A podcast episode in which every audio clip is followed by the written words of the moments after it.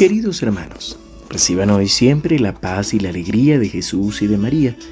Hoy, viernes 13 de enero, la liturgia nos presenta el Evangelio de Marcos 2, del 1 al 12.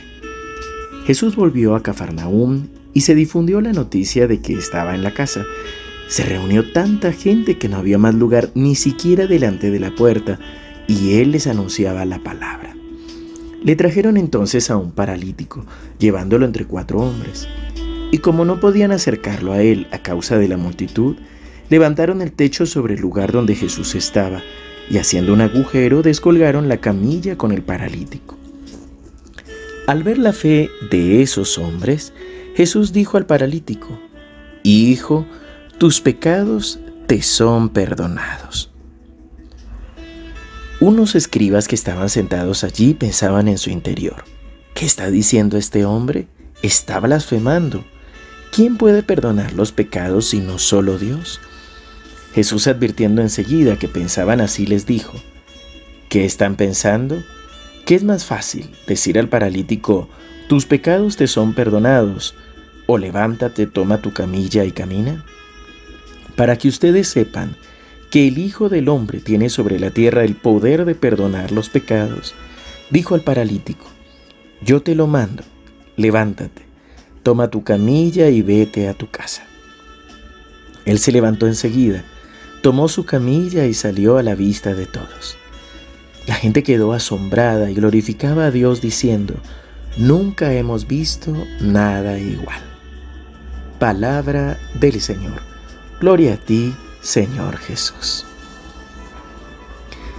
A lo largo de esta semana, Jesús nos viene contando, recordando lo que es el reino de Dios, que es la salvación, no solo del alma, sino también del cuerpo, de nuestro espíritu, el cambio en nuestra manera de pensar, sobre todo para poder vivir la libertad de los hijos de Dios, la libertad que nos viene del Espíritu Santo.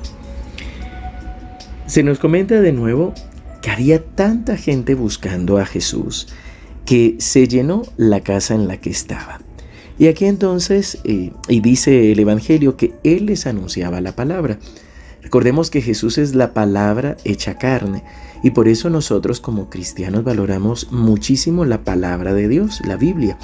La misma Reina de la Paz nos enseña a tener la Biblia en un lugar preeminente en nuestra familia, en nuestra casa, y no solo tenerla, sino también tratar de leer un poco cada día tratando de meditarla y de guardarla en nuestro corazón. Y como les decía hace algunos días, también eh, sabemos que no podemos orar por sanación sin evangelizar primero, es decir, sin hablar del poder de Dios y de la necesidad de aceptar a Dios en nuestra vida y en nuestro corazón.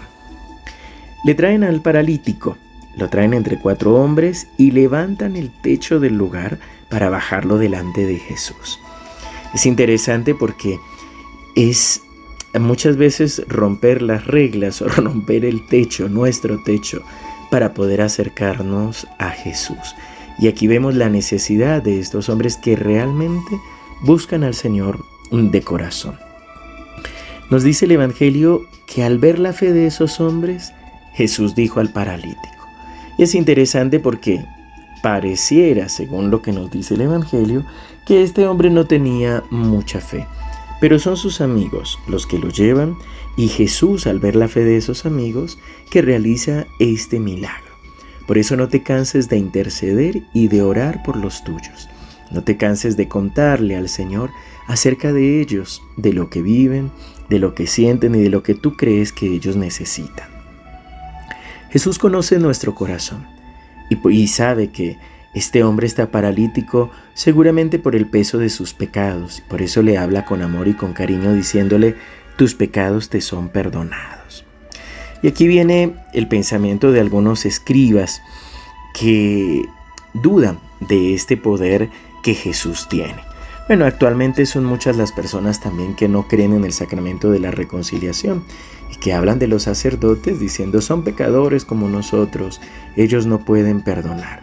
Pero recordemos que este es un poder que Dios da a los hombres y que nos ha dado precisamente para servir a las personas y para que podamos animarnos unos a otros. Entonces no tengas miedo. Acércate al sacramento de la reconciliación, ya que una buena confesión puede ser incluso mucho más potente que un exorcismo. No tengas miedo, acércate al Señor. Como dice Jesús, es mucho más difícil sanar el alma de una persona, su modo de pensar, que sanar el cuerpo.